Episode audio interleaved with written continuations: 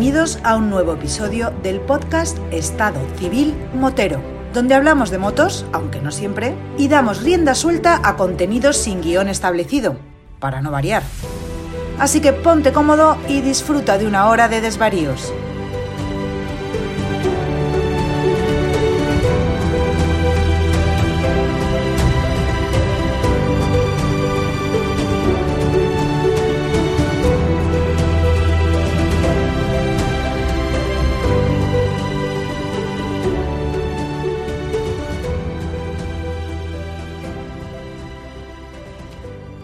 Pasa, chaval?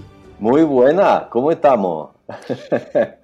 Buenas, Kike, ¿qué tal? ¿Cómo andas? ¿Dónde, ¿Dónde te encuentras? Para, para, que, para quien nos está escuchando, para que se haga una idea, ¿tú dónde te encuentras actualmente? Ahora mismo estoy en Santa Cruz de Tenerife, mi ciudad natal, mirando las montañas Anaga.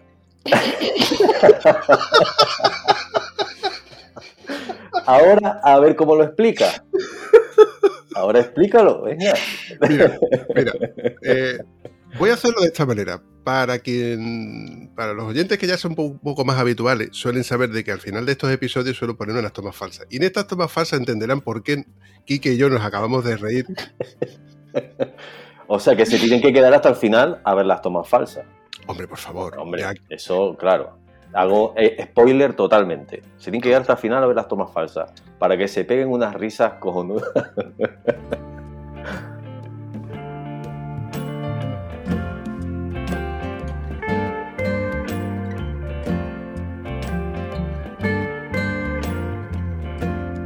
ya que un creador de contenido se, esmera en, crear contenido, en grabarlo, en editarlo, en meterle música, etcétera, etcétera. trabajo, tío. Eh, es para que, menos que te quedes hasta el final del vídeo y por lo menos lo valores una vez lo hayas visto entero. Totalmente. No como ciertas personas que, nada más que lo ven, oh, ya no me gusta, pues me, o le dan a no me gusta. Hablando de los me gusta y no me gusta, voy a enlazar muy bien esta pregunta. Eh, Quique, mm, tú y yo, ¿cómo, no, cómo nos conocemos? ¿Cómo, ¿Cómo te he localizado? Pues creo, no sé exactamente, pero creo porque encontraste algún contenido mío en internet. Y ojo, cuando tú me diste tu marca y me dijiste de dónde me escribías, cuando vi tu logo, ¿qué te dije yo? Dije, hostia, Vampi, este logo lo he visto yo. O sea que de alguna manera tu contenido también me ayudó a recordarte. En algún sitio, no me digas dónde, no sé si fue en Instagram, no sé si fue en YouTube, no sé dónde fue, pero yo vi tu logo y dije, hostia, esto yo lo he visto y fue cuando inicié yo la, conversación. Bueno, la iniciaste tú, pero yo seguí, vamos, dije, venga, vamos para allá.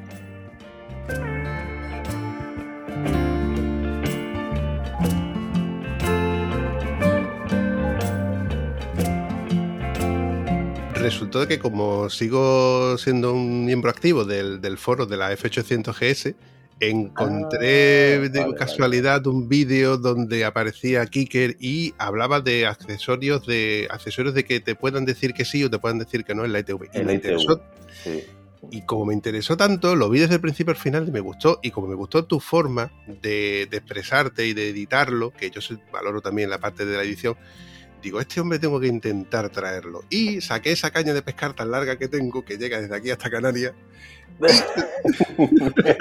y me pescó. ¿Qué pusiste en el anzuelo? Pues puse muy fácil, además que tuve que poner de que tú y yo queremos contenido y que seguramente... sí, sí, totalmente, totalmente. Y pesqué rápido, sí, sí. Pues sí, es un vídeo que la verdad es que me, pareció curioso porque al final eh, pasó la ITV con todo. Y yo, eh, fue una sorpresa para mí. De hecho, eh, puse el mismo vídeo en otro foro, que no voy a hacer publicidad porque me pusieron a caldo, pero me pusieron, a caldo que como que, que haya pasado la ITV no significa que sea legal, que no sé qué. Digo, mira, están poniéndome a caldo por un protector de faro. O sea, no flipen, ¿no?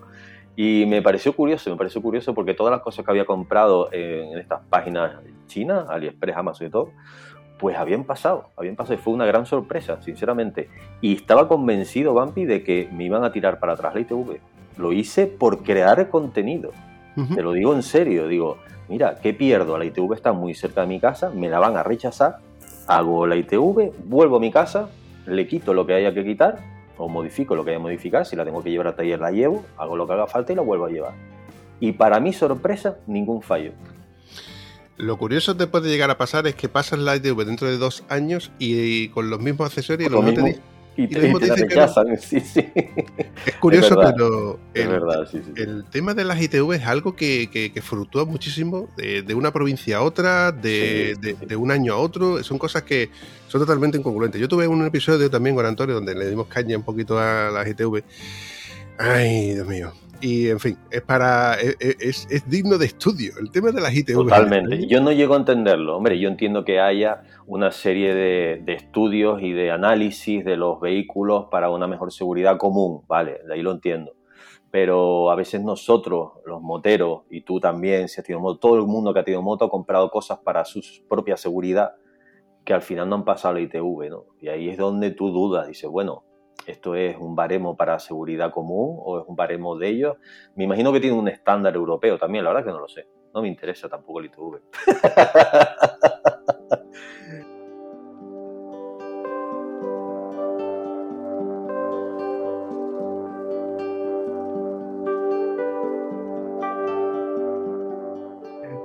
Bueno, Vol volviendo al, al, al, mundo de la moto. Eh, tú eres poseedor de una BMW F800 GS del 2010, blanca aproximadamente. ¿Estoy mal? Efectivamente. Color mmm, nevera. blanca nevera, no es un blanco como dicen blanco perla para ponerla más bonita, no, no, blanco nevera, blanco microondas, sí señor. Sí señor. Oye, eh, ¿cuántos, ¿cuántos años tiene esa moto? ¿Del 2010, 2011? Ni yo lo sé, porque es importada de Alemania. El chico que me la vendió me comentó que se había dado de alta en 2010, pero estaba eh, rematriculada en España en el 2012. Por lo tanto, tengo ahí una duda de dos años. Curiosamente, he tenido la oportunidad de estar aquí con un colega con el mismo modelo, el mismo año, y la moto no es igual. Por lo tanto, tengo mis dudas. Los intermitentes son diferentes, el faro es diferente. No mucho, ¿eh? te tienes que fijar. Y uh -huh. tengo, tengo dudas, pero está ahí en 2010-2012. Puede que yo te solvente un poco la duda. Yo, yo poseo una F800GS el 2008, la, ¿Sí? la primer, el primer modelo, de hecho es amarilla y negra, o negra sí. y amarilla. Cuando salió la F800 tenían dos modelos, o sea, perdón, tenían del mismo modelo dos colores. Gris eh, mate, sí, integral, cierto, y luego gris, perdón, amarillo y negro. El amarillo camel ese, ¿no? Que es un amarillo como, como azafrán. Sí, ok, ok, sí, estamos azafrán. hablando del mismo, sí, sí. En 2010, el mismo modelo al, al amarillo y negro lo, lo, convirtieron en un naranja metalizado y negro y a la ¿Cierto? gris la convirtieron en la blanca. Por eso sé que ah. era el del 2010. Ah, pues mira, pues no lo sabía, un dato que no sabía. Ah, pues mira, vale, vale, vale. Y por ejemplo, en cuanto a los intermitentes, tú podías pedir de serie eh, que, que, te vinieran los intermitentes mmm, blancos, ¿no? O... Clásicos, blancos, o los intermitentes LED. A mí me, cal, me colaron con calzador los intermitentes LED. No, es que ya venía pues, de serie, no sé qué. Digo, de serie y, claro, y te calzan 200 pavos, pero bueno. Joder. Sí, sí, sí, como te lo estoy contando. Y digo, si no valen tanto en AliExpress. Depende, depende de la página china que compres eh, los he visto bastante más baratos incluso. Pero claro, te las juegas. O, o, no, porque tú sabes que eso es la lotería. Comprar los chinos en la lotería. Oye, ¿sabes que el tema de, la, de AliExpress ha, ha variado desde el primero de julio? No tenía ni idea. Pues a partir de ahora empezamos a pagar porque eh, el, el, la ventaja que teníamos en AliExpress hasta ahora es que no teníamos que pagar ningún tipo de IVA. Entonces las cosas, dices tú, coño, le quitas el 21% a, cosas de no sé cuánto y, y es, un, es, una pasada. Realmente la, la, norma es que hasta los 22 euros de, de, cuantía del objeto que tú compras no pagas ningún tipo de tasas. A partir de los 22 euros pagabas no sé qué tasas de transporte o de aduanas o algo, alguna historia, que muchas veces no, la, no, te la cobraban, y luego a partir de creo que si eran 100, 150 euros ya empezaban a cobrarte el IVA. Pero a partir de ahora, pues todas esas tasas te las están cobrando. Entonces lo que tú antes tenías guardado en la, en la cesta, pues te, da, te, vas a dar cuenta de que ahora tiene un pequeño incremento. Y hasta que ya no le das a comprar, no ves ese pequeño incremento de ese 21% de IRPF. Pues de no lo sabía, pues no lo sabía. Pero te voy a decir una cosa, eh, a todos los peninsulares que nos están oyendo, bienvenido Canarias.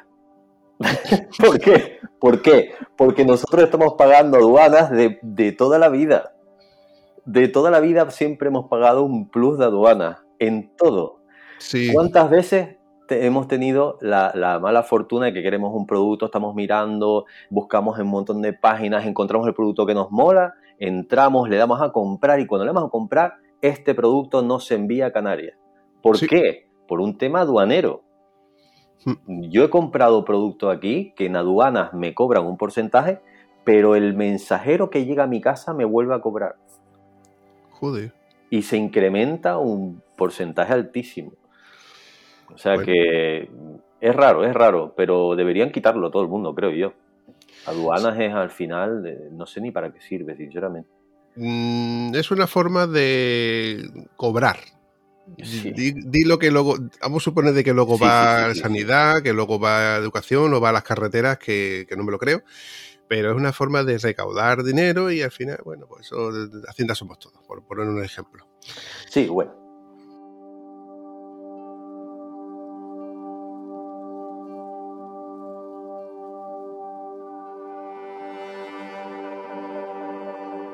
Bueno, volviendo al tema de la moto. Eh, bueno, ¿desde cuándo tienes moto? Buena pregunta. Te lo han dicho, lo buena pregunta también. Yo no he sido motero, ¿eh? Ojo, que no he sido motero. Aquí más de uno te dirá, yo llevo moto desde que tenía 14 años, he tenido 7 motos. No, no, no, no, no.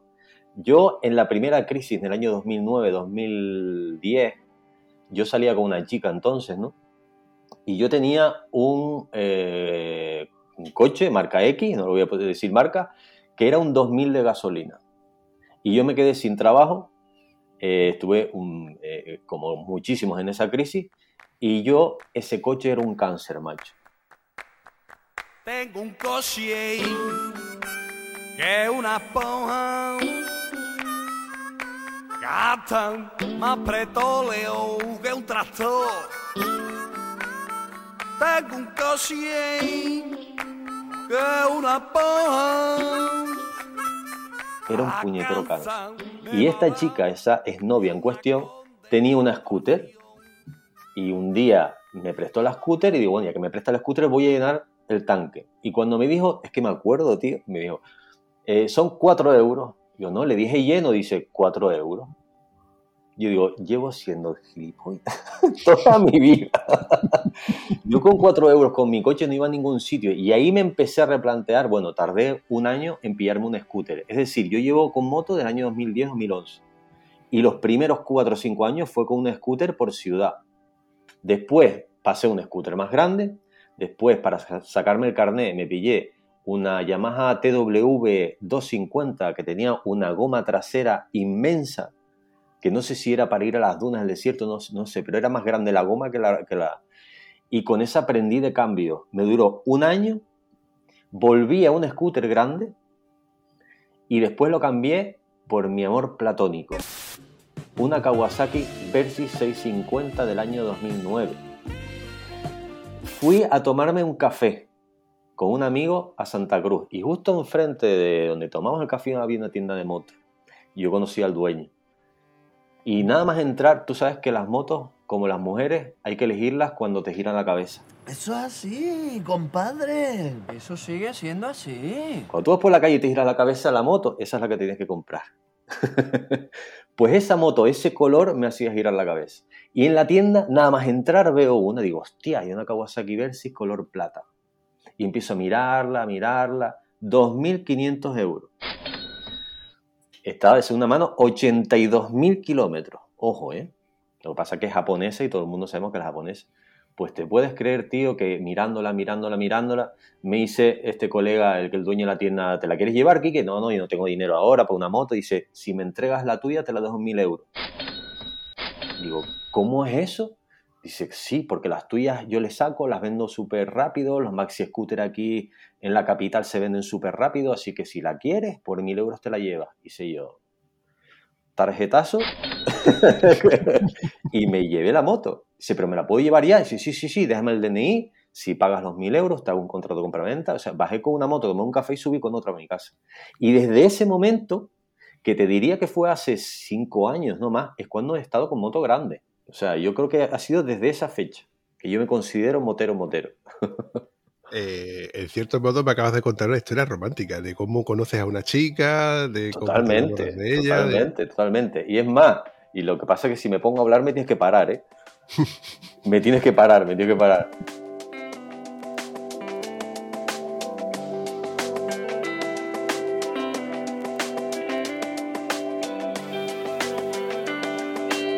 Con esa moto fue eh, las siguientes vacaciones a, esa, a ese año que sin tener ni idea de... No sabía lo que era un track. No sabía lo que era un track. No fui ni con pantalones de moto. Fui con unos vaqueros, unas botas de segunda mano, una chaqueta que todavía la tengo colgada ahí que está desgastada del sol, reventada al pinestar de las sencillitas y un casco sencillito. Metí la moto en, el barco de Huelva, llamé a un colega que vive en Suecia y me dijo, ¿qué vas a hacer esta, esta verano? Y dice, pues no sé, digo, que me voy para arriba. Dice, ¿cómo que vienes? Digo, sí, sí, si tú me invitas un par de días, voy para arriba en moto. ¿Cómo va a ser eso? Claro, dale para arriba, no sé qué. Y tiré para arriba con esa moto. Cumplí 100.000 kilómetros por el camino. con una moto de 1.000 euros. o sea que la historia romántica con esa moto tiene, tiene que contar, ¿eh? tiene, tiene bastante.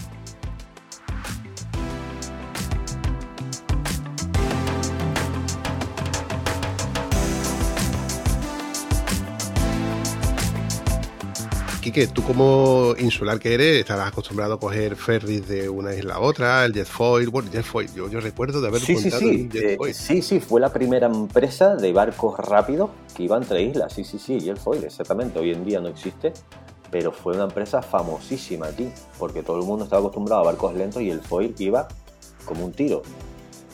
Y acostumbrado, bueno, ¿se puede decir palabrota? Sí, claro, por supuesto. Más que acostumbrado, Vampi, estoy- estamos hasta los cojones de coger barcos para todo. Estamos hasta los cojones porque nosotros pensar son 500 euros. pensar en que tienes que viajar y en moto, lógicamente, ¿no? Porque habrán vuelos baratos, lógicamente aquí en una isla turística tenemos mm, aeropuertos que funcionan perfectamente y tenemos vuelos a todas partes, pero si quieres mover la moto son 500 euros meterla en el barco. Por lo tanto, hasta los cojones, ¿no? Porque cada viaje es un plus que tenemos que pagar.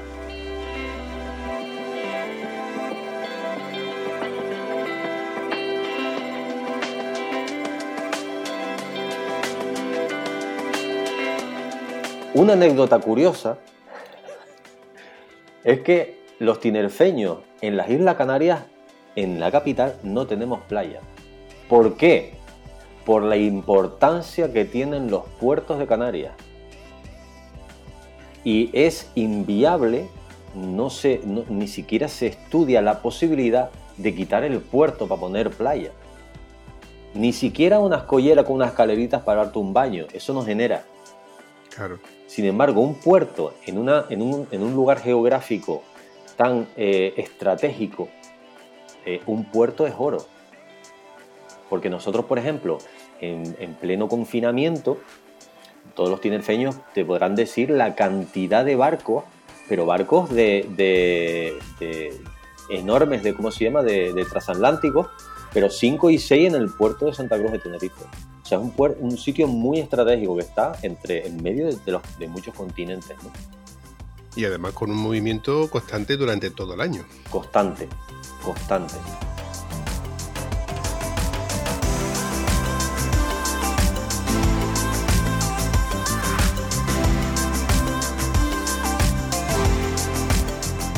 Volviendo al, episodio donde tú me cuentas que, te haces tu primer viaje largo en moto, en una moto que ya era vieja, ¿no? que tenía su- sus historias que contar. eh, bueno, tú de mecánica regular, ¿no? Yo de mecánica. yo estaba discutiendo antes con un colega que, que él dice que le daba W40 y yo le pregunté si por qué le daba W40 para limpiar, si es un. si es para. para eh, o sea, me estalló la cabeza cuando decía que el W40 era para limpiar y yo no llegué a comprender por qué utiliza el W40. Ese es mi nivel de mecánica. Ese es mi nivel de mecánica, o sea, ni putísima idea. De hecho, ¿tú sabes lo que hice en el viaje? Era tal el miedo que yo tenía que se me rompiera la moto, que al final se me rompió, que voy a decir otra cosa romántica, a ver si voy a acabar de pedante aquí, pero bueno. es muy romántico, ¿eh? ¿eh? Me acostumbré a oír la moto y a ir al nivel de la moto para no forzarla. Ahí te lo dejo. Mola. Yo sabía que tenía que hacer un viaje larguísimo y lo único que me frenaba o que me podía frenar era una avería. Pues para no forzarla, yo me levantaba por las mañanas, hacía todo el ritual, eso sí. Contacto, la arrancaba, la dejaba tres minutitos arrancada, salía muy suave, los primeros 10 eh, eh, kilómetros siempre es muy suave, 10, 15 y después le pisaba un poco. Pero si yo notaba que la moto le costaba, yo desaceleraba, o sea, yo iba al nivel de la moto. Aprendí a escuchar el motor para que vaya siempre por debajo del nivel. De hecho, hice el viaje a 100 km por hora velocidad media, que la gente dice, pero ¿en serio? ¿90 100 iba velocidad crucero? Porque el miedo mío era ese, digo, hostia, se me rompe. Mira, hay una. hay una anécdota. Joder, tío, es que me pongo a hablar de esto y me pierdo. Hay una anécdota porque yo me fui a casa del colega a Suecia, subí a Estocolmo, iba a subir a Norcap, pero me, me acojoné por el tiempo. Me acojoné, no estaba preparado, no tenía ropa, no tenía moto estaba ya metido en septiembre que ya empezaban las tormentas y las tormentas allí no son las de aquí. Allí te puede nevar y te cagas. Y me acojoné y de Estocolmo pasé a Finlandia. Eh, y ya empezó a dar la vuelta pegada a Bielorrusia hasta abajo, ¿no? Y en Finlandia, tío, eh, estaba con la moto y yo empecé a, rayarme con la idea que se me rompía la moto. Empecé a rayarme, pero, Vampi, o sea, tú miras para los lados y no ves absolutamente nada. Árboles, árboles, árboles, árboles. Eh, miras para adelante, ves una carretera de 10 kilómetros que la ves perfectamente, que se pierde. Tú dices, ¿se me rompe la moto aquí? ¿Se me rompe la moto aquí? Y me acuerdo que había un descansito y paré. Digo, voy a dejar que la moto descanse un rato porque llevo dándole 300, 400 kilómetros. Repito, una Kawasaki Versi con 100.000 kilómetros. ¿Vale? Digo, que descanse un poquito. Y me paro y veo un cartel Mm, en finlandés, me imagino, ¿no? Y cojo el, traductor y le paso al traductor y ponía, no, no era no para aquí, pero era algo similar, no para aquí o no se queda aquí, que hay osos. Tío, puedo tomar por culo, que se rompa la moto. me, tuve que subir, otra vez y darle castaña. Y digo, hostia, pues no puede parar. Y llegué hasta Helsinki, ahora mismo Creo que sí, Helsinki, la que va hasta allí, creo que sí. Sin parar, tío. Sin parar. Manda huevo. Anécdotas que, que tiene uno de estar tirado por ahí.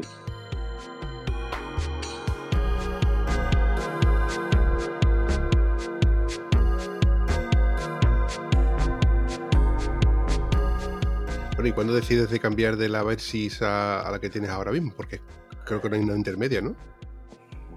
No, no intermedia. Eh, fue tal lo que me enganché ese viaje, fue tal lo que me enganchó el viajar en moto, fue tal lo que me cambió el chip que ya llegué a Tenerife después de ese viaje con el chip de, viajar en moto. O sea, mis colegas se compran motos R o motos naked porque son bonitas, porque no, mi moto puede ser fea. Uy, uy, lo que ha dicho. Que mucha gente, a mí me encanta, pero todo lo que tengo, todo lo que he comprado y todo lo que he pensado es para hacer viajes. Hice el cambio, pues porque lógicamente la Versys yo le hice 100.000 kilómetros como te dije antes en el viaje. Cuando llegué aquí estuve utilizándola otro año, año y medio, dos años por ahí y le hice, ahí tengo una foto por ahí, a 100, el, el cuenta kilómetros, 152.000 vas y lo cascas. Una vez fui a la casa Kawasaki con un colega que íbamos a ver no sé qué, y el chico de la casa Kawasaki dice, solo he visto una con más kilómetros que la tuya, en lo que llevo trabajando aquí. y ahí ya sí me empezó a dar fallos. Eh, una vez me empezó a fallar el radiador, le cambié el radiador, eh, se lo cambié yo, ¿eh? Ojo, esto que quede constancia. me empezó a dar muchos fallos y martes. Y curiosamente quería la Versys nueva. Quería la Versys nueva. Pero el destino, macho, puse un anuncio, vi eh, la Versys nueva en una casa de segunda mano, blanquita también. Fui a verla, me dijo que ya estaba vendida y giré la cabeza y estaba la mía. Dice, mira, esta es un poquito más cara, pero es otro nivel, no sé qué. Digo, no, no, eso yo ahora mismo no, no tengo pensado pillarme esa moto que es cara de mantenimiento y tal. Dice, vamos a hacer, vamos a hacer una cosa, coge, ellos saben cómo vender, claro. Claro. Coge las llaves, date una vuelta y me dice, joder, macho. Yo acostumbrada a ver si es que es un hierro, le di una vueltita y cuando llegué dice, venga, me la llevo.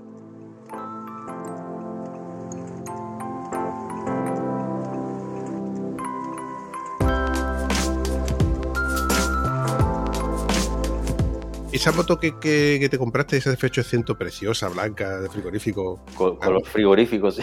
color frigorífico, ¿ya venía equipada o tú necesitaste tener que equiparla para tus viajes? No, no, realmente lo que le puse de extra fue lo que comentaste en el vídeo ese, de lo que viste en el vídeo ese, que fue protector de faro, barras, que las barras la puse porque vi caerse un colega y me acojoné, sinceramente. Y un saludo, Chago, es un puntalillo. Chago me ha ayudado mucho y Chago es un crack y seguro que se va a ver el podcast este de principio a fin porque... oh. Y, y vi que la moto de él cuando se cayó no le pasó nada gracias a las barras, por lo tanto en una semana tenía todas las barras. Tenía ya cúpula alta, tenía ya cubre cárter hasta atrás, hasta casi la rueda trasera que cubría toda la barriga, ya vi- me vino así, que si no se lo hubiera puesto yo, y creo que de extras no tiene nada más. Le puse un soporte típico para poner el móvil o GPS y no tiene nada más. Y estoy ¿No tiene- contentísimo, ¿eh? ¿No tienes maletas? Me vino con las maletas, la compré ya con las maletas, las tres maletas eh, plateadas de aluminio de BMW. Me vino Bueno, tal cual. Ahí tienes tu 1300 pavos Es tranquilamente. que te digo, yo la vi y ya me vino con las tres maletas, cubre cárter y cúpula alta. Lo demás se lo puse yo, en la- las barras se las puse yo, el protector de faro se lo puse yo y los GPS, realmente ahora mismo está. Bueno, me he permitido el lujo de comprar los faritos, los dos pequeñitos, que ya son un lujo, pero realmente no los necesito. Y realmente la moto, te digo, cuando la vi yo en la tienda, dije, hostia, o sea, es que está perfecta, no tengo que hacer nada. Y el fallo creo que fue meterte en el club, perdón, en el foro de las F800GS, donde ahí empiezan a hablar y a hablar de accesorios extras, No. etcétera, etcétera. Corrijo, en, el, en, el, en ese foro la verdad es que me he encontrado gente de putísima madre. En otro foro de BMW, que ya suben de cilindrada, y a lo mejor sube, no quiero, pero me cayó, me cayó la de Cristo, sí, sí. Que tendrán su razón, ojo, no le digo mm, su razón, pero a veces la forma, ¿no? Que yo, como acabo de decir, yo no tengo ni puta idea mecánica. Y dice, oye, me dice, oye, Quique, no tienes ni puta idea de mecánico, ma- macho, eh, de mecánica. Esto es así, no como tú lo dices. Oye, y tan feliz. Pero hay, hay gente que ofende, gente que ofende. Pero bueno, eso es, Bueno. Otro, eso es otro... Como en todos sitios, hay gente que, Sí, que tiene cosas que arreglar consigo mismo. sí, vamos con un estúpido velo, porque es como tú mismo has dicho, hay gente de todo en todos lados, con lo cual tienes Sí. que lidiar y... Sí. ¿Qué te voy a No, contar? Pero en el foro ese que dices tú, al revés. Todo el mundo hasta ilusionado como porque haya alguien grabando con, con una moto igual que la suya. Que va, que va, buen rollito, muy buen rollo.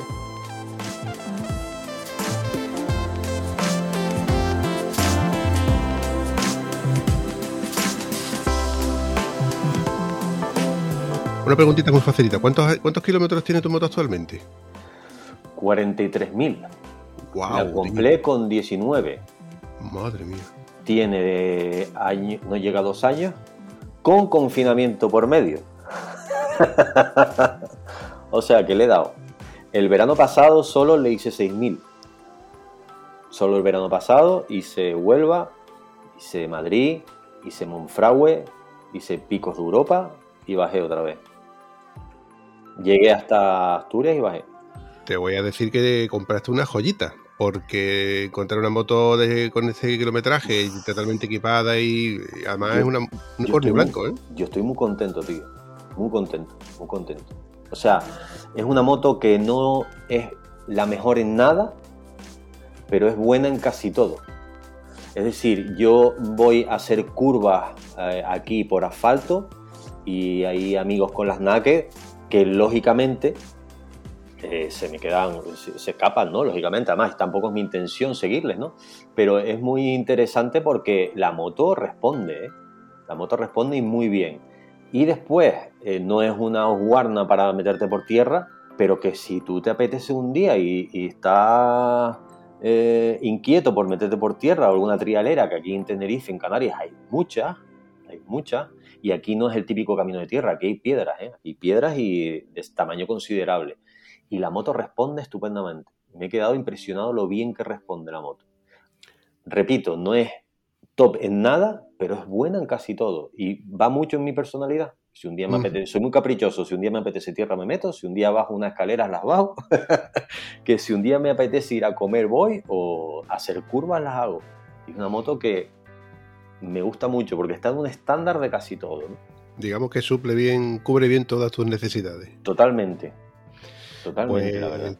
te voy a bajar un poco el estatus de, de tu moto porque la mía, Ah. que eh, está por cumplir los 100.000 kilómetros, lo que pasa que entre trabajo y demás no, no, no me da la vida para poder cogerla. Pero te puedo decir que he tenido dos averías. Una no la consideraría una avería, puesto que, ahora te cuento, y la otra sí es una avería.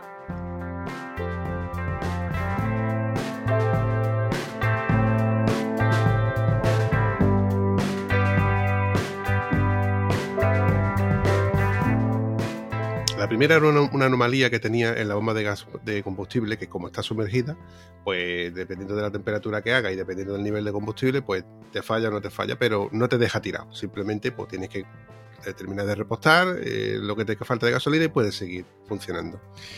Y la otra que hace poco me pasó es que se fundió el estator.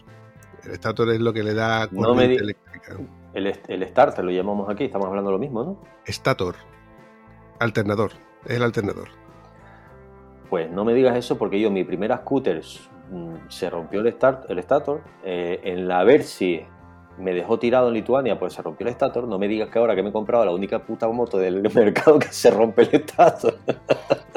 porque haría un trío de tres motos tres veces que.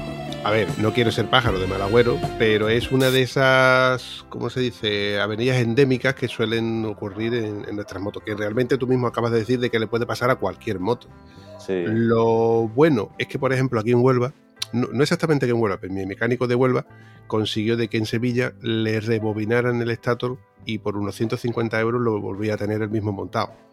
Vale. Más como va con más como va refrigerado por aceite, pues el montaje, luego el cambio de aceite y la revisión pertinente por, por unos 400 euros lo tienes todo completo. Cuando un estator original está en 800 y pico de euros. Coño, la diferencia. Vale, vale, vale. Sin, sin montaje, etcétera, etcétera, etcétera.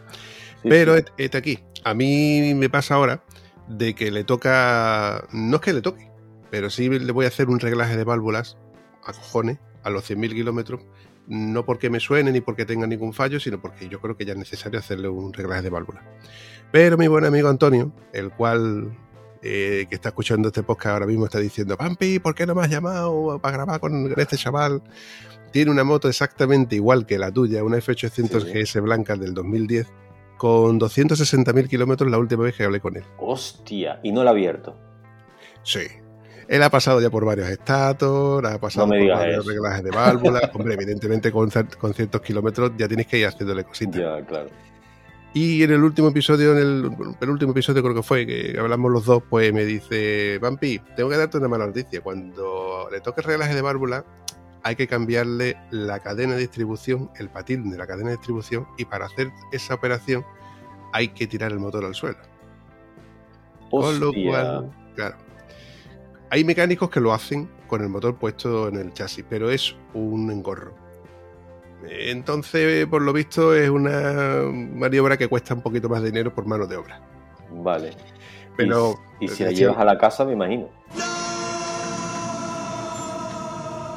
no, no, no, no, de la casa es impensable. Eso no es, no es- eso no está a nivel de tieso. Y te recuerdo de que estás hablando con un tieso de categoría. Eso es así. Y los pimientos son asados. Y las papas fritas.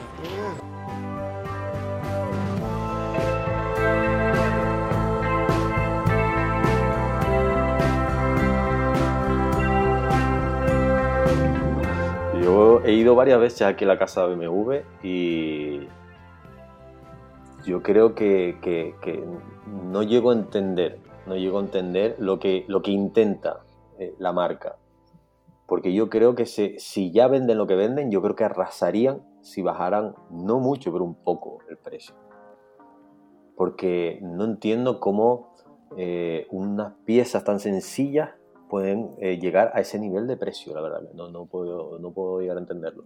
Yo tengo una, una lágrima una gotita, que ahí en los foros hay opiniones de, de todas clases que dicen que es un rebose, dicen que es cuando sube la temperatura, uno dice que es normal, otro me dicen que son los retenes de la bomba, otro me dice que lleva 100.000 kilómetros con la gota y no pasa nada, como que otro dice que abrió el motor, o sea, hay de todo, ¿no? Con una lágrima.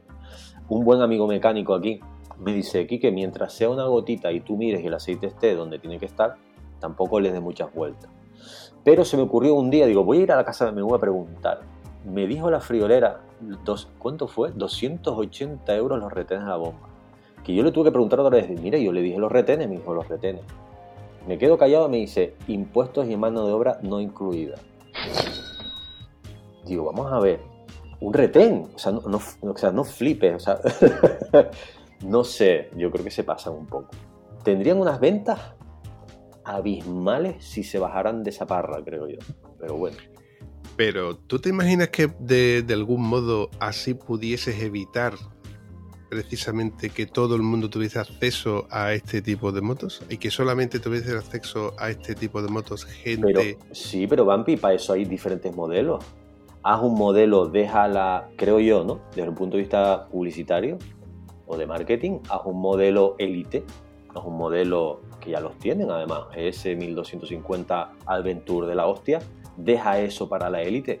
Pero coño, una F800S del año que ya tiene 10 años, que sigas creyendo que es élite, que no flipes, que es una moto que está entre la media de del mercado. Creo yo, ¿no? Creo yo, que dejen las hermanitas pequeñas para los que también queramos, tengamos que pagar eh, cositas, ¿no?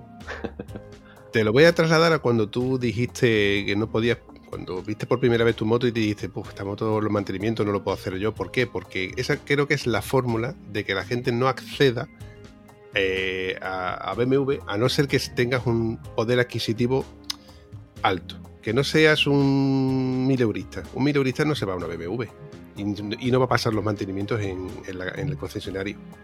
Entonces, estoy hablando de una F800. Tú imagínate comprarte una moto una R1200 GS Adventure, el tope de gama, que están, no sé, 24 o 25 mil euros, por poner un ejemplo, ¿no? Sin maleta. Eh, exactamente, sin maleta y sin acarapop y sin, faro, ¿eh? sin, su, sin, su, historia.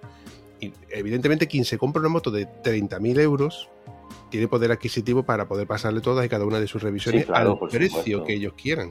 Porque no un cambio de aceite de una R1200 no vale lo mismo que el cambio de aceite de una F800 ni de una 650. Totalmente, totalmente. puede ser eso, ¿eh? puede ser eso y puede, no te discuto que a lo mejor esa estrategia le funciona y seguramente le funciona bien, porque macho, yo iba con mi Versys por Europa y miraba por el espejo y me apartaba, porque tú sabes que la 1200, 1250 con los faros encendidos, eso parece que tienes un avión detrás. Además, te, deslumbra que estás... Y yo me echaba un poquito a la derecha y no me adelantaba una, me adelantaban cuatro o cinco. Decía, pero aquí qué pasa, ¿las regalan o cómo es esto? Me adelantaron por Europa, no sé ni cuántas BMW eh, de alta gama, que decía, pero mi madre. O sea, algo están haciendo bien para tener esas ventas, ¿eh? El estatus. Puede ser, el estatus, Quique. ¿Tú sabes lo bonito que queda tener aparcado en tu, en tu puerta un Mercedes, un BMW, un Audi? ¿eh? aunque, sea, aunque sea antiguo, pero como tú lo has visto, tú ves los chicos paseando por la calle, los chicos que antes, de nuestra época, y me refiero a nuestra época porque yo soy antiguo, ¿no? En nuestra época lo que queríamos era, era teníamos ciclomotores y ahora lo que tienen son patinetes. Y, antes de nosotros teníamos un coche, era helado de, de nuestro padre para, para poder juntar, para poder comprarnos un piso, y ahora los chicos se gastan el dinero en coches de alta gama, con muchos kilómetros, muy antiguos, pero el estatus que les da mola. Y con las motos, en cierto modo, pasa lo mismo. El que puede comprarse la moto a lo mejor no puede hacer el mantenimiento. Y tampoco podría gastarse 1.500 euros en un juego de maletas originales. Entonces nos damos cuenta de que queda muy bonito tener aparcada en la puerta una moto BMW y luego el casco es un casco antiguo, una chaqueta antigua, un pantalón antiguo. Ahora, y lo bonito que queda ver cuando te adelanta. Queda muy bonito y queda precioso. Sí, no te voy a decir que no. Y además, cuando ves muchas, lo flipas, solo el sonido y ves. Sí, sí, no te digo que no, no te digo que no. Y la marca ha hecho muy bien, muy buen branding en ese, en ese, en ese sentido. Pero te digo, yo que me he dedicado a la publicidad, y yo que me he dedicado al marketing, eh, te ahorras mucho huyendo de ese estatus. ¿eh? Y te das cuenta también de que si buscas ese estatus, eh, me voy a callar, voy a callar, pero el que necesita estatus, no sé. Una persona feliz no necesita estatus, ahí lo dejo. Eso es así. Hombre, por favor. Eh, te lo voy a trasladar con un refrán que solemos decir aquí, y es que no es más rico el que más tiene, sino el que menos necesita. Ahí, tú sabes que esa frase, Vampi, esa frase la tuvo mi padre en un cuadrito así chiquitito toda mi infancia en la pared. Mi padre tenía un despachito en mi casa donde vivíamos todos, los hermanos y tal. Tenía un cuadrito chiquitito y ponía esa frase. Y se veía una imagen de un pobre súper feliz jugando con una lata.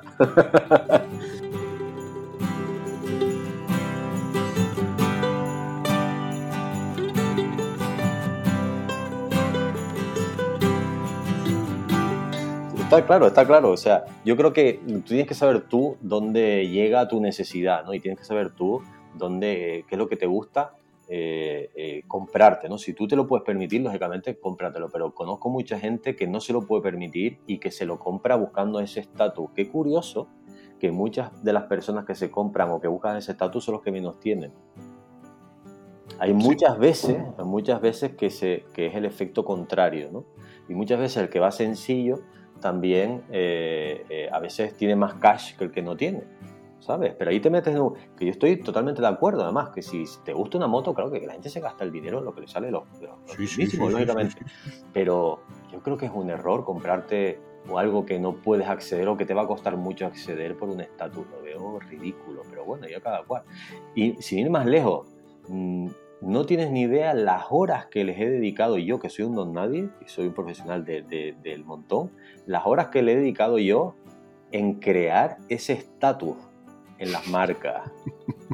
No tienes ni idea, Vampi. Pero todo el mundo que contrata a un publicista o alguien de marketing siempre lo exprime para que pueda cobrar más por, su producto y crear ese margen, un producto de un precio y cobrar más por ese producto o servicio. No tienes ni idea lo que nos exprimimos la cabeza para crear.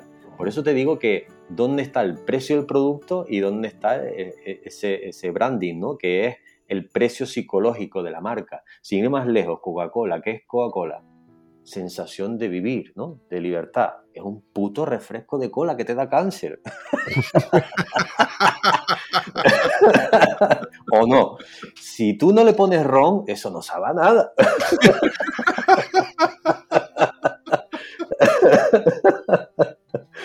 o no es verdad. Pero ¿qué pasa? Han creado una, una cantidad de branding, ¿eh? es, esa sensación de un agua con azúcar que dices tú.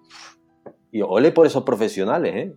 Ole, porque eh, son unos cracks. También han vendido cosas que, no, que nos han vendido, yo incluido, que no necesitamos para nada, pero es un mundo muy grande de la publicidad y de marketing, ¿eh? un mundo apasionante y muy grande.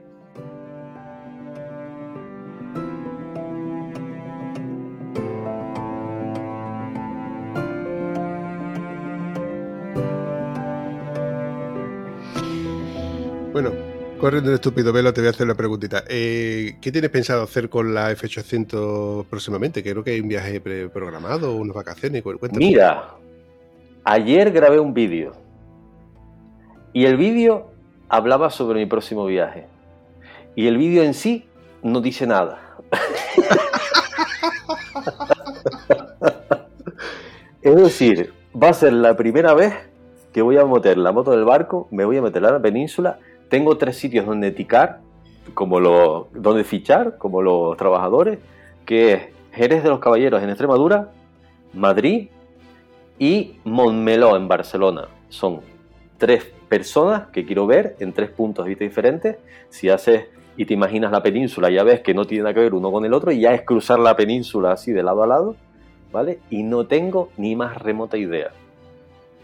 Solo sé que tengo eh, tres semanas, un mes para disfrutarlo. No sé cuánto voy a estar en cada uno de los sitios. Y una cosa sí tengo clara, va a ser la primera vez que voy a grabar todo. Porque los otros viajes, como te comenté, no he grabado nada. Y se me ha quedado con el tiempo el, ah, la espinita clavada de... Mm, coño, esto lo tenías que, ah, tenías que haber creado el recuerdo, aunque sea para ti, ¿no?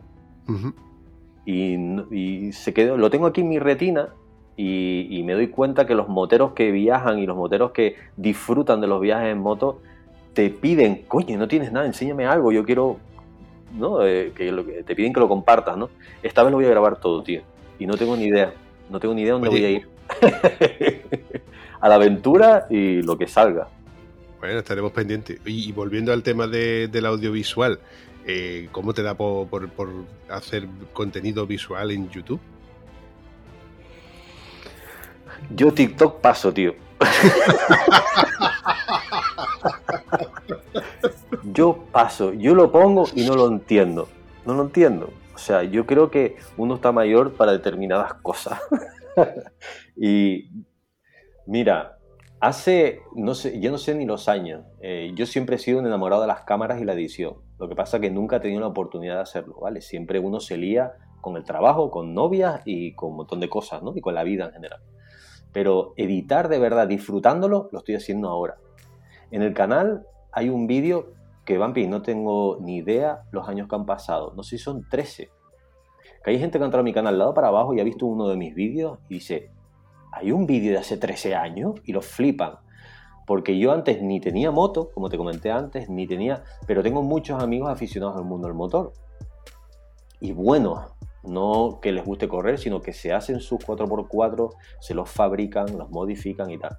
Y yo era, bueno, de hecho, me llamaban el paparazzi, los cabrones, porque siempre iba con una cámara en mano. empecé ahí, empecé a colgar vídeos de ellos en los 4x4 para compartirlos con un par de colegas aquí donde vivo. Así empezó YouTube. Después, uno se lía, como te comenté, y con los años vas viendo dices, coño, ¿por qué no eh, eh, une estas dos pasiones, ¿no? Que es la moto, es viajar en moto, y es la edición de vídeo. Porque yo siempre he dicho que la edición de vídeo yo lo flipo casi tanto como el viaje. Como te digo, yo pongo música, me flipo, empiezo a editar, me dejo llevar, y montando el vídeo como la música, después lo, lo vivo un montón.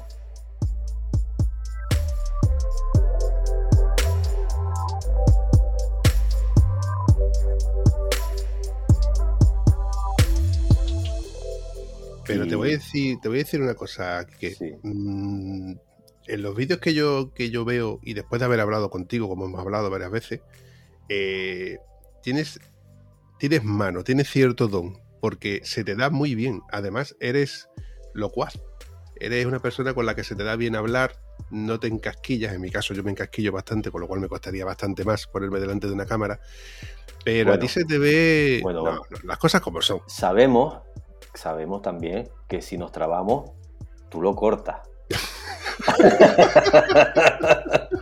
Ellos lo sabemos, lo sabes tú, lo sé yo. tú sabes la cantidad de contenido que yo he cortado en mi vídeo. Me pasa a la gente, oh, qué guapo, qué bien lo haces. Digo, para hacer cuatro minutos grabé 16. Y editando tardé otras dos o tres horas. Incontables, ¿no? La magia de la edición, pero sí, es verdad. Eh, no sé, me, gusta, tío. No, sé, me gusta. Me gusta mucho.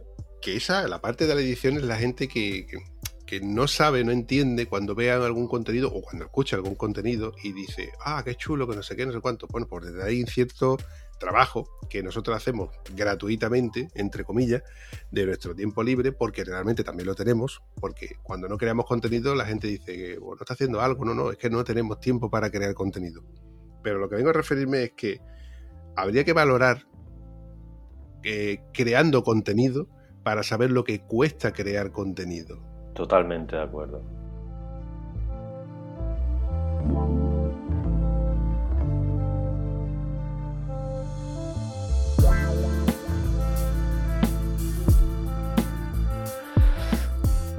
Es que, vamos a ver, mm, sobre todo cuando te lo tomas en serio.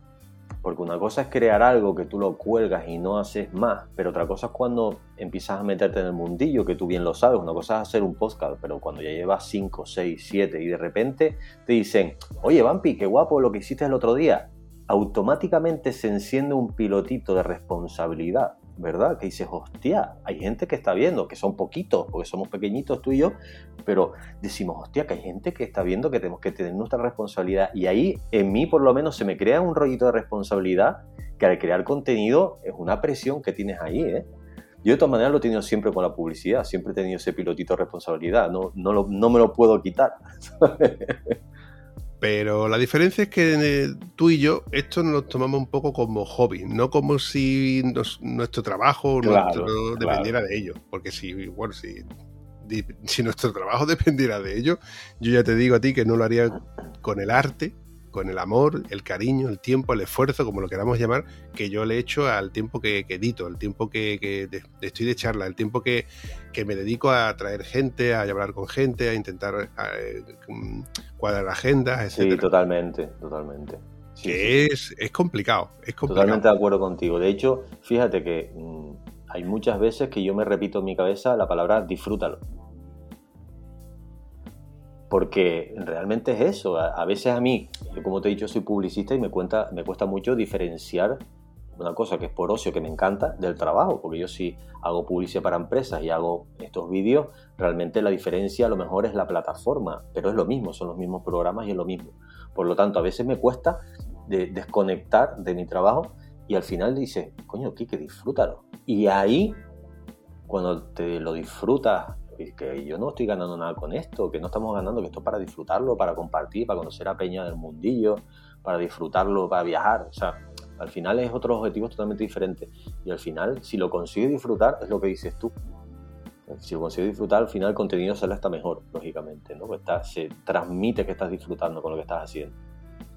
Hombre, y cuando ya te dice alguien, como tú mismo has dicho, te dice alguien, oye, me gusta eh, lo que has hecho, me gusta el contenido, el esfuerzo, entonces te ves recompensado, independientemente de que luego digas tú, hostia, mm, me ha gustado cómo ha quedado. Porque a mí particularmente me pasa que yo mis propios episodios lo escucho, lo edito, lo, o sea, lo- para editarlo tienes que darle para atrás y para adelante mm, un millón de Sí, veces. macho. ¿Tú no te cansas de oírte?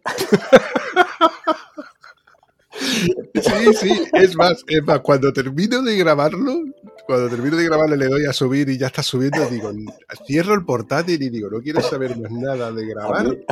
a mí me ha pasado, tío, que a mí me ha pasado que estoy editando y a lo mejor tengo una conversación o un palique que quiero editar y que quede bien y le doy para atrás, como dices tú, para atrás, para adelante, para atrás, adelante y de repente acabo de trabajar o acaba del proyecto y me dicen, oye, vamos a hablar un rato, tomar un café. Digo, no.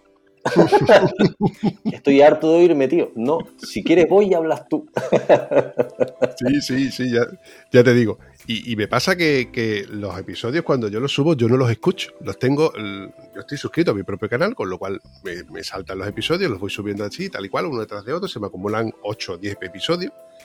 Y cuando a lo mejor escucho un episodio que te hace, yo qué sé, 2, 3, 4 meses, 5 meses, y me escucho a mí mismo hablando con esa persona, digo, hostia, qué guapo, que bien ha quedado, que bien ha quedado esta musiquita, no sé qué, tal cual.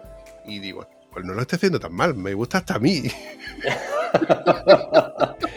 Dicen que que crea contenido, eh, porque ahora está de moda también decir que lo es no ser jefe, ser tu propio fe- jefe, eh, que está muy de moda, ¿no? Pero el creador de contenido que se dedica a eso tiene que ser una putada, mancho, porque el peor jefe es uno mismo a veces. Y a mí me parece curioso lo que me dices porque yo en mis vídeos veo un montón de fallos. Sí pienso, joder, ha quedado guapo porque em- me emociona y, y intento transmitir esa sensación de viajar, de libertad, ¿no?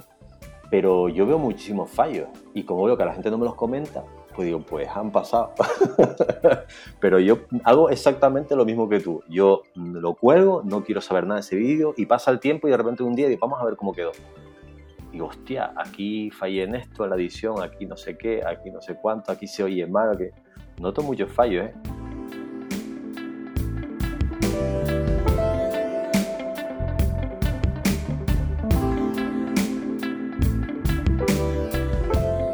¿Y no te pasa que eh, ahora ves vídeos de otros canales haciendo zapping y dices tú, aquí yo hubiera puesto no sé qué, aquí Por yo hubiera supuesto. puesto... Por supuesto. Y también paso a otros canales, pongo 10 segundos y digo, chiquita mierda, y lo quito. También me pasa.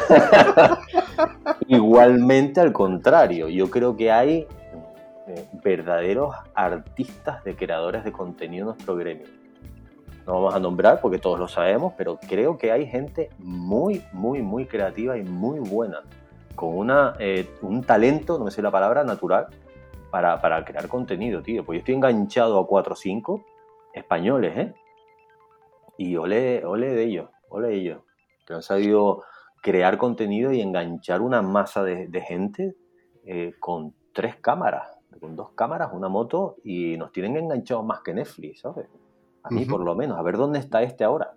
Sí, sí, yo, yo reconozco que soy un gran consumidor de contenido audiovisual, pero no veo, no veo televisión. Yo soy de los que estoy almorzando y lo que hago es pongo YouTube, pongo, veo las recomendaciones de YouTube y sobre las recomendaciones de YouTube veo algo que me, que me llame la atención eh, rápidamente. De todos los canales que yo estoy suscrito, luego suelo hacer una criba y suelo ver cosas que me, que me interesen sobre el contenido, como, bueno, como buen maquero que soy, pues veo cosas de, de Mac, de, Sí. de Apple, etcétera. Independientemente luego de. También me, me gusta el tema de las camper, el tema de la acampada, me chifla. Mm, Cada vez que veo cosas de, acampadas, ¿no? Caches de acampada, no sé, yo ya los conozco todos. Yo te puedo hablar de, temas de acampada, todo lo que tú quieras, una, una este- extensa. Siempre en el ámbito del tieso, en todo su largo significado. Pero noto que lo, noto que lo llevas con orgullo, ¿eh? Sí, porque. Noto que, que, que lo, que, lo, que lo llevas perfectamente. Pues mira Sí. que conozco gente que, que se ven a lo mejor que pasan una época y dicen, hostia, qué puta. Pero tú lo llevas estupendamente. Yo te veo feliz. Sí, porque en, en- en cierto modo yo me considero un... A ver, yo no es que siempre haya sido tieso, sino es que yo ya nací siendo extra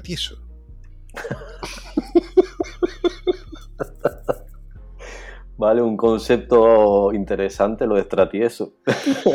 Sí, yo he sido un superviviente, o sea, me considero que, que me he buscado la vida en todos los aspectos y en todos los ámbitos. Y siempre he sabido sacarle el mayor rendimiento a todo y cada uno de los de, de- mis recursos. Una fórmula así un poquito rara de verlo lo- como, como lo estoy diciendo. Mm, A ver, la gente me dice, ah, te has comprado una BMW. A mí me señalaban con el dedo como diciendo, te has comprado una BMW, tú eres del taco, no sé qué. Sí, sí, sí, sí, sí, es verdad. La gente te etiqueta súper rápido, es verdad. sí. Eh, espera, espera, espera, espera. Yo me compré una moto con un Select y a los tres años tuve que decidir si quedármela o entregarla. Y a mí me costó sangre, sudor y lágrimas, como quien dice, volver a pensar si la refinancio o no la refinancio y la conseguí pagar con cinco mil y pico pavos que yo tenía en la, en- en la cartilla. Me queda cero, prácticamente. Evidentemente, luego todo lleva a un trabajo, toda la equipación, cambiar de Sí, sí, sí. equipación, porque equipación de invierno, equipación de verano, la- equipar la moto, seguir comprando las chucherías, porque esto es un no parar. Sí, sí, sí, es verdad que te engancha mucho, sí. Y para colmo llega AliExpress, tócate los huevos. Para colmo llega AliExpress con, con tantas de batallitas e historias. Entonces, A desconsolarnos más todavía. claro. En definitiva, mm, no sé por qué ha venido la palabra tieso. a Mira, todo no te preocupes, no te preocupes. Mira, hablando de AliExpress, ¿sabes lo que es esto? Que está roto.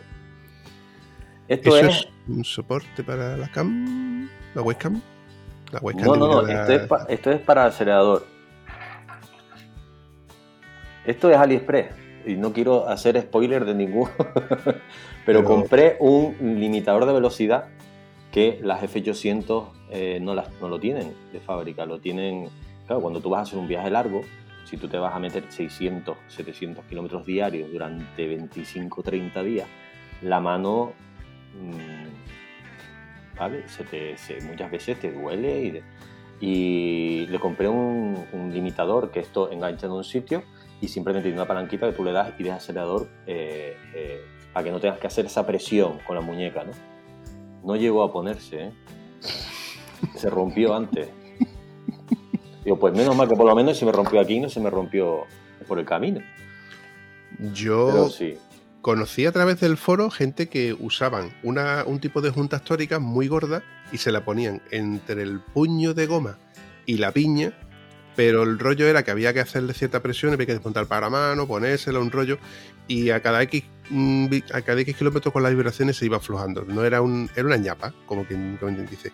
Además, no es que fuera peligroso porque al final se te aflojaba, pero tienes que estar pendiente de que si llegamos a una incorporación, una, una rotonda o lo que fuera, pues Sí, sí, hay que tener cuidado. Sí, sí, Sí. esto es para, entiendo yo, a las autopistas, autovías o vías rápidas, ¿no? Que sean bastante rectas, es donde tú utilizas eso, entiendo yo. ¿eh?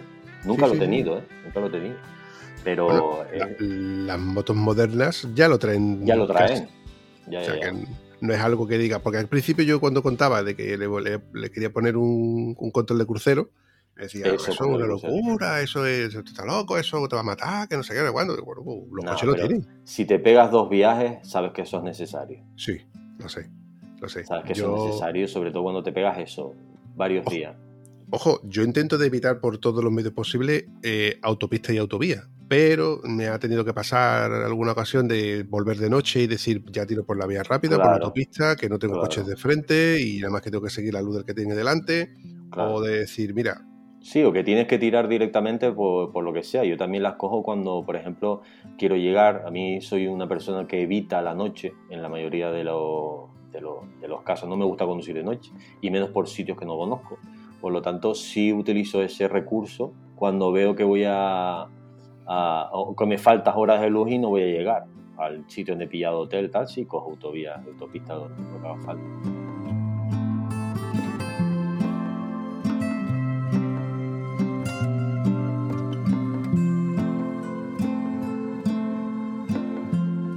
Bueno, llevamos un rato hablando de vídeos de YouTube y demás, y al final no, no te he preguntado dónde podemos encontrar a Quique. Pues en YouTube, poniendo Quique Par, así tal cual como suena. No, eh, acuérdense del par motor, realmente soy, son mis iniciales, no, no, no es nada de, de marketing. y Quique con cada kilo, Quique Par. Es donde ahí voy a volcar y he volcado todo mi contenido. Por ahora me quedo con esa plataforma porque como te he dicho, TikTok paso. El día que me veas bailando el TikTok, por favor, dispárame. Estaré, estaré sufriendo, Vampi. Dispárame, porque como yo mi, mi creación de contenido, de contenido coja esa variante, la cosa va mal.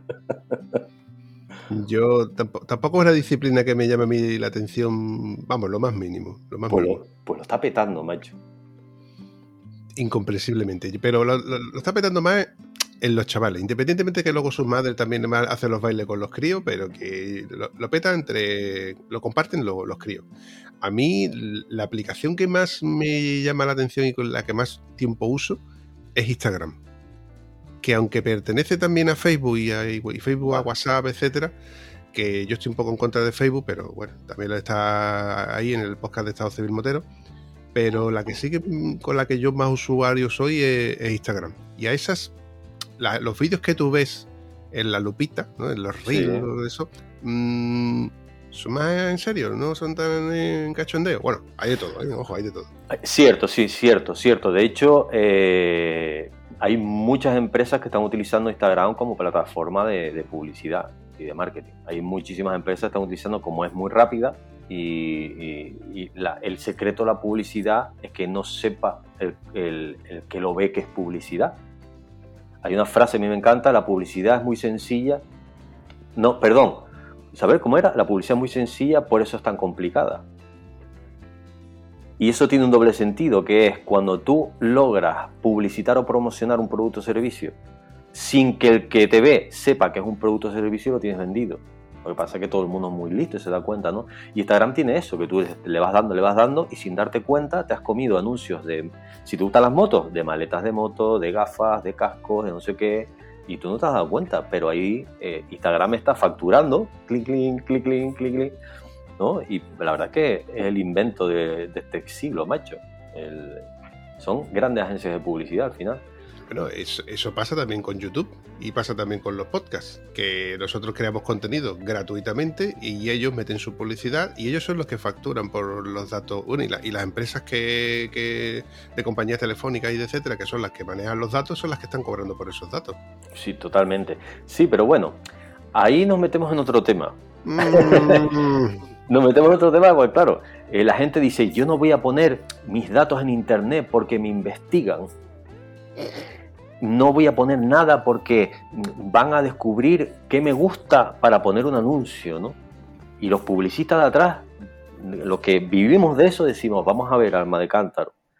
Tu banco con tu tarjetita sabe los calzoncillos que te compras, la talla, a dónde vas de fiesta, dónde te pagas las copas, al hotel que has ido, los restaurantes. O sea, quien realmente tiene toda esa información, más que internet, lo que pasa es que nos metemos ahí en un berenjenal, que, que Vampi, córtalo ya, porque esto es, daría para dos, dos horas más. Pero que, que realmente que te vean unas cookies para ponerte un anuncio, que la gente a veces flipa, ¿no?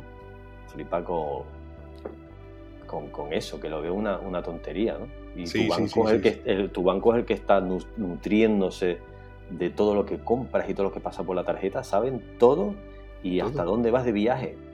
Todo, absolutamente todo. Lo que has consumido en gasolina, dónde la has consumido. Todo, todo, absolutamente todo. todas cosas. Pero bueno, es el precio que tenemos que pagar. Bueno, Quique, yo creo que le voy a dar carpetazo a este episodio, que la verdad es que a mí se me ha hecho corto, no sé a ti. A mí se me ha hecho muy corto, la verdad. Lo he disfrutado muchísimo. Te espero el día 27 que nos tenemos que sacar una fotito, ponerla en redes, ¿no? Como mínimo, con una Sí. cervecita, con una cervecita para, para seguir creando contenido.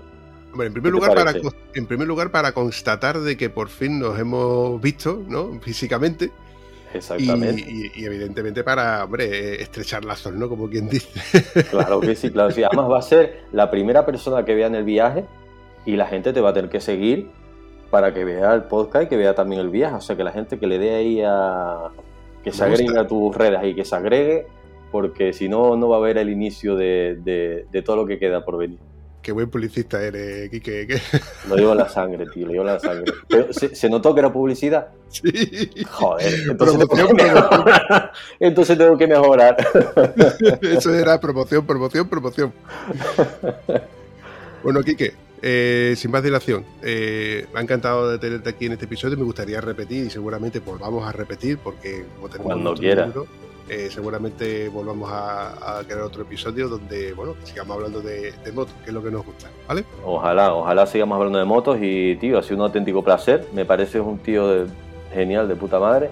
Espero que sea el inicio de, de una relación motera y quién sabe, a lo mejor mm, te apuntan en un futuro algún viajito, ¿eh? Ahí lo dejo, lo dejo ahí.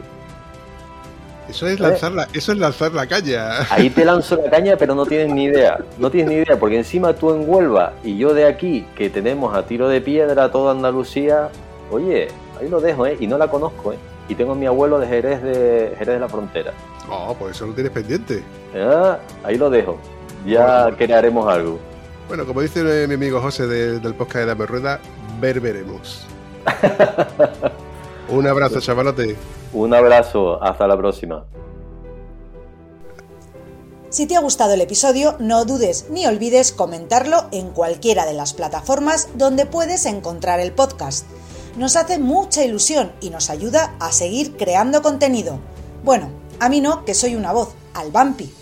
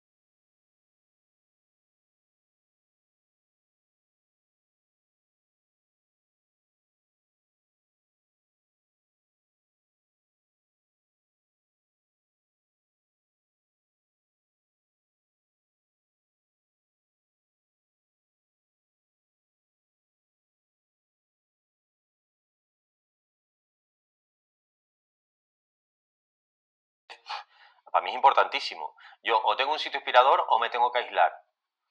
Pero realmente una persona que crea algún tipo de contenido, si realmente está en un sitio que tenga algún tipo de ruido, ya sea acústico o lo que sea, y yo, vamos, necesito... Qué chulo, tío, tienes una vista impresionante. Bueno, no es, tiene, ya te contaré, Ok. tiene, tiene su intríngulis, pero la verdad es que la- le saco provecho. Chulísimo. ¿Y nadie te, ha, nadie te ha saludado de los edificios de enfrente? Eh, lo que decía de enfrente es el, el colegio de mis hijos. no, lo, lo bueno es que, por ejemplo, tengo, un- tengo un telescopio eh, terrestre, eh, puedo ver la luna y, y me, da, me da opción, a ver, eh, como tengo tanto espacio, pues puedo ver la luna durante mucho más, más tiempo y la verdad es que tiene unas vistas muy, muy chulas. Qué bueno, mira, tú que estuviste por aquí, eh, no, tú estuviste en Las Palmas, dijiste, en Tenerife no. Yo estuve en Las Palmas, el Hierro, la, eh, me, faltó, me faltó La Gomera y, y La Palma. Pero yo estuve en todas las islas gracias a que, como yo hice el servicio militar, pues estuvimos de maniobra de isla en isla. Entonces, Sí. de visita, de visita. Pero, por ejemplo, en Santa Cruz me quedé a dormir en casa de un, de un amigo, con el cual sigo teniendo, no mucho, pero sigo teniendo contacto. Eh, Francisco Sánchez Martín. Sí, sí, los apellidos de, de esa época los conocemos todos, ¿eh? A mí me, me, me llamaban por mi apellido también. Y, y bueno, tengo un mogollón de fotos de la mira y de los sitios donde yo he estado, porque yo, como peninsular, pues yo no tenía opción de irme a mi casa. Entonces yo me, Claro. ganaba, la, yo me ganaba la pasta haciéndole fotografía al personal. Ah, qué bueno. Sí, sí. Después, si te puedo, ya te Eres emprendedor, ¿eh? Tú eres emprendedor, hombre, sí, señor. Pues, sí, pues sigo siendo tieso, pero vamos, que eso ya, lo del tieso es, viene, viene por otra historia, que ya te la contaré cuando nos- algún día nos tomemos una cerveza tú y yo juntos. Lo del día 27 queda, queda pendiente, está aquí, está aquí pensado. Vale, espero, espero. Eh, son las 12 y 2 minutos, 11 y 2 en, En Canarias. en- en Canarias. Para que te hagas una idea, que vamos a grabar aproximadamente sobre una horita, una horita y cuarto, por si yo luego hago tomas falsas o quito no sé qué, o quito ciertas Venga, partes. vale, estupendo. Y si quieres grabar más, no tengo ningún problema, ¿eh? Maravilla, tío. Eres, eres, Mira, eres- otra cosa, te acabo de mandar al WhatsApp, ya que estamos compartiendo, te acabo de mandar al WhatsApp, no sé, por eso te pregunté si habías venido a Tenerife, porque yo veo las primeras montañas del Parque Nacional de Naga y lo veo sin asomarme, o sea, te acabo de mandar una foto a 5 metros de la ventana. ¿Eh? También tiene su intríngulis, ¿eh? También tiene su cosa. Y este, ese es mi momento de, de, de cervecita y de inspiración para los vídeos o para lo que salga. Por eso pienso que es ¿Sabes muy importante tenerlo, ¿eh? ¿Sabes qué estoy pensando? Que ese momento yo, yo lo, lo- lo visualizo de esta manera. Te tomas, te sientas por la mañana con tu café en la mano, te tomas tu primer sorbo de café mirando a la hondananza y de buenas a primeras te entra ese apretón que dices tú me estoy cagando.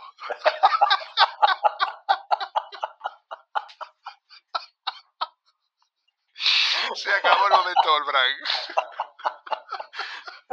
No me ha pasado, ¿eh? No me ha pasado, pero seguro que si me pasa me voy a acordar de ti, macho.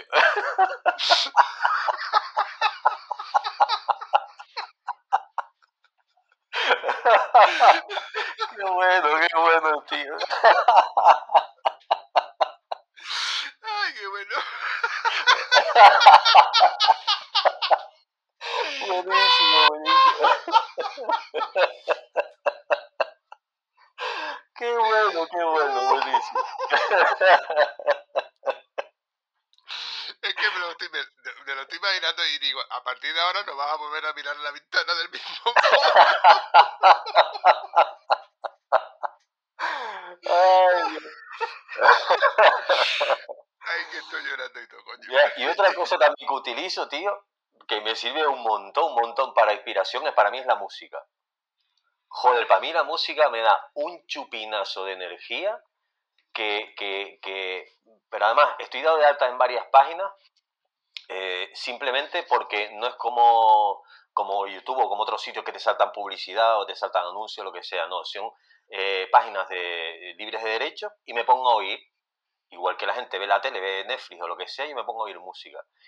Y te puedes creer que los vídeos, por ejemplo, ese, ese vídeo que viste o otros vídeos, son inspirados por una canción. No pienso texto, no pienso vídeos, no pienso nada. Hay una canción que me viene la idea a la cabeza y simplemente intento desarrollarla. Nunca sale 100%, tío, nunca. O sea, lo que yo tengo en la cabeza, hay algo dificilísimo que es lo que tú tienes en la cabeza, la idea, y hacerla vídeo, hacerla audio, lo que sea, eso es complicadísimo, ¿no?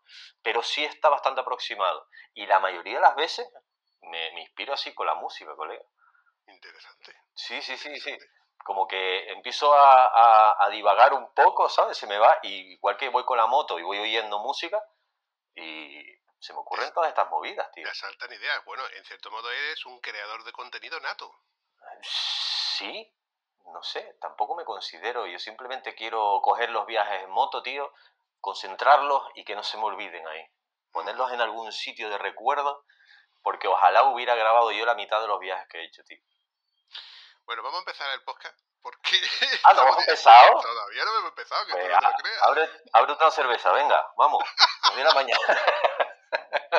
vamos para allá, dale. Sí, sí, pero te entiendo, no te preocupes, tú dale caña.